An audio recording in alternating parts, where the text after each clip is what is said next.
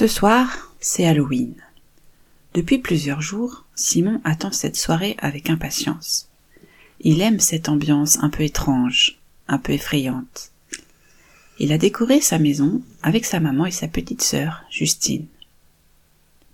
Tout comme quelques maisons dans son village, ce soir, les parents autorisent les enfants à aller récolter des bonbons dans le voisinage. C'est la première fois qu'ils en sortent sans leurs parents. Le déguisement des enfants est effrayant. Simon en squelette et Justine en sorcière. Leur maman les a maquillés. C'est très réussi. Ils font peur. Ils ont aussi un petit panier chacun en forme de citrouille pour mettre des bonbons qu'ils vont recevoir. En réalité, ils n'ont pas vraiment envie de bonbons. Leur maman leur répète sans cesse que ce n'est pas bon pour leurs dents et leur santé, et de toute façon, ils ne trouvent pas ça très bon. Mais ce qui les intéresse, c'est surtout de sortir s'amuser à se faire peur. C'est parti. Il est l'heure. Maman leur rappelle de rentrer dans une heure. Simon et Justine commencent par se rendre chez leurs voisins, qui ont eux aussi décoré leur jardin. Des citrouilles sont dispersées dans la pelouse et sont éclairées de l'intérieur. Un squelette est suspendu et se balance avec le vent sous le porche. Les enfants frappent à la porte. Peu après, Michel, leur voisine, leur ouvre. Des bonbons ou un sort? disent-ils en chœur. Michel sourit. Oh là là, vous êtes tellement bien déguisés que je ne vous reconnais pas. Vous habitez sans doute dans quelque part dans le quartier à côté. Voici des bonbons. Je ne veux surtout pas d'un sort. Et elle met quelques friandises dans le sac citrouille des deux enfants. Merci, lui répondent-ils avant de s'en aller. Ils continuent leur tournée dans la rue, allant de maison en maison. Ils croisent quelques monstres, quelques squelettes et une sorte de magicien maléfique.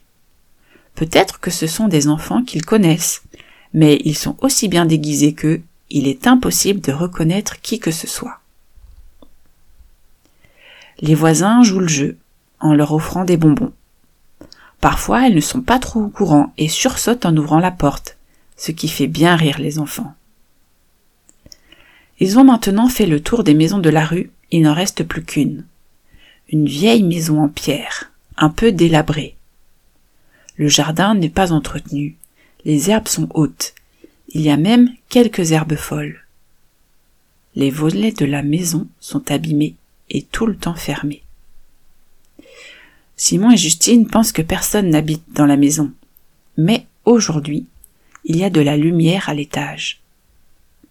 Une lueur passe à travers les vieux volets. Justine demande à son frère. On y va? Des gens habitent là, lui répond Simon. Ils sont devant l'entrée du jardin, hésitent, quand un petit monstre Frankenstein arrive à leur niveau. Salut les gars, alors vous y allez? demande-t-il. Moi oui, j'y vais. J'habite à côté de la piscine. Je suis venu ici exprès. Elle fait trop peur cette maison. C'est trop cool de voir qui y habite. Simon et Justine ne sont pas convaincus. Mais quand le petit Frankenstein pousse le portail grinçant du jardin et commence à enjamber les grandes herbes, ils ont aussi envie d'aller voir. Alors ils le suivent. Les voilà tous les trois devant la porte.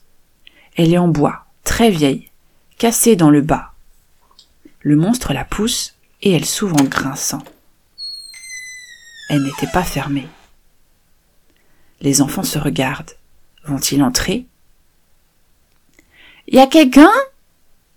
demande Simon. Personne ne répond. Frankenstein hausse les épaules. Mais tu chuchotes, ça va pas répondre, hein?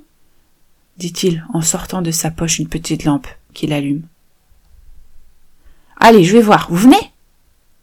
Simon et Justine se regardent depuis le pas de la porte. Puis ils pénètrent. Ils sont dans un couloir. Au fond, un escalier monte à l'étage. De chaque côté du couloir, des pièces sont distribuées. Au mur, des tableaux. Ce sont des vrais portraits. Mais tout est vieux, sombre et abîmé.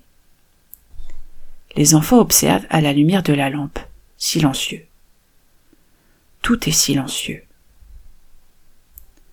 En haut des escaliers, ils aperçoivent la lueur venant de la pièce du haut. Qu'est-ce qu'on fait? Y a personne? dit Simon. Pourquoi c'est allumé? Pas de réponse. Les enfants avancent dans le couloir en regardant tout autour d'eux.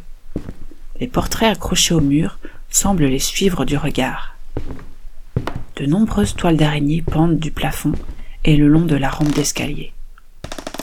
Et au sol, le vieux parquet en bois grince à chacun de leurs pas. Un courant d'air froid venant du haut soulève les toiles d'araignée et s'engouffre dans le drap du déguisement de fantôme de Simon. D'un coup, la porte d'entrée se referme dans un claquement sec. Les enfants sursautent. Simon commence à avoir des frissons. Il regarde sa sœur. Il voit dans ses yeux de la peur, mais aussi de la curiosité. Alors, il monte les marches, dans des grincements horribles, on dirait que l'escalier va s'effondrer sous leur poids.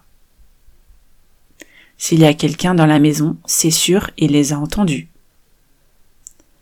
L'escalier débouche devant une chambre, dont la porte est ouverte juste devant eux. Ils s'approchent prudemment et observent. C'est une chambre d'enfant, un peu démodée. Un lit, une place, sur lequel est posée une couverture fleurie, un cheval de bois, une commode sur laquelle est posé un miroir, un vieux tapis, une table de chevet avec une lampe. Les enfants ont le temps d'observer un petit peu, quand soudain la lumière s'éteint brusquement. La porte claque en se refermant derrière eux. Encore une fois, les enfants sursautent. Frankenstein essaye d'allumer sa lampe, mais n'y arrive pas. C'est alors que la fenêtre, jusque-là fermée, s'ouvre toute seule en grand. Les rideaux s'envolent, ce qui entraîne la couverture qui se soulève presque jusqu'au plafond. Et en même temps, un rire d'enfant qui éclate fort si fort. Justine, Simon et Frankenstein paniquent, hurlent en ouvrant la porte de la chambre. Ils dévalent les escaliers à peine visibles en courant. Ils traversent le couloir dans l'obscurité et se retrouvent dehors. Le rire d'enfant les accompagne dans leur fuite. C'est horrible. Ils l'entendent encore alors qu'ils traversent le jardin, toujours en courant le plus vite possible, fuyant et remontant la rue. Les lampadaires éclairent la route. Simon et Justine commencent à reconnaître des maisons. Alors ils ralentissent, puis se mettent à marcher. Frankenstein est très essoufflé. Il panique toujours, tout en se mettant à pleurer. Il tremble aussi beaucoup. Le frère et la sœur sont aussi bouleversés, mais ils se rendent compte que leur compagnon a du mal à respirer. Il aide à s'asseoir sur le trottoir. Justine prend place à ses côtés et met un bras autour de son épaule. La petite fille lui parle d'une voix peu rassurée. Oh, respire, doucement. Calme-toi, on est sorti, on ne risque plus rien. Voilà, doucement. Peu à peu, Frankenstein reprend son souffle. Il tremble moins. C'était quoi? demande-t-il entre deux respirations. Simon et Justine se regardent et haussent les épaules. Les trois enfants tournent la tête vers la maison abandonnée. Au loin, la fenêtre de la chambre est encore allumée. Bon, je vais rentrer chez moi, dit Frankenstein. Le frère et la sœur lui demandent s'il est sûr de vouloir rentrer tout seul. Oui, oui, oui, ça va aller, répond-il. Regardez, il y a encore des enfants un peu partout, je ne serai pas tout seul. Ok, alors salut, nous aussi on rentre. Quelques minutes plus tard, Justine et Simon sont rentrés, démaquillés et en pyjama, prêts à aller se coucher. Simon se glisse dans la chambre de sa sœur. Ça va? Bof, ça m'a fait vraiment peur. Hein. C'était quoi, tu crois? Un fantôme? Je sais pas. Sans doute ne le sauront-ils jamais.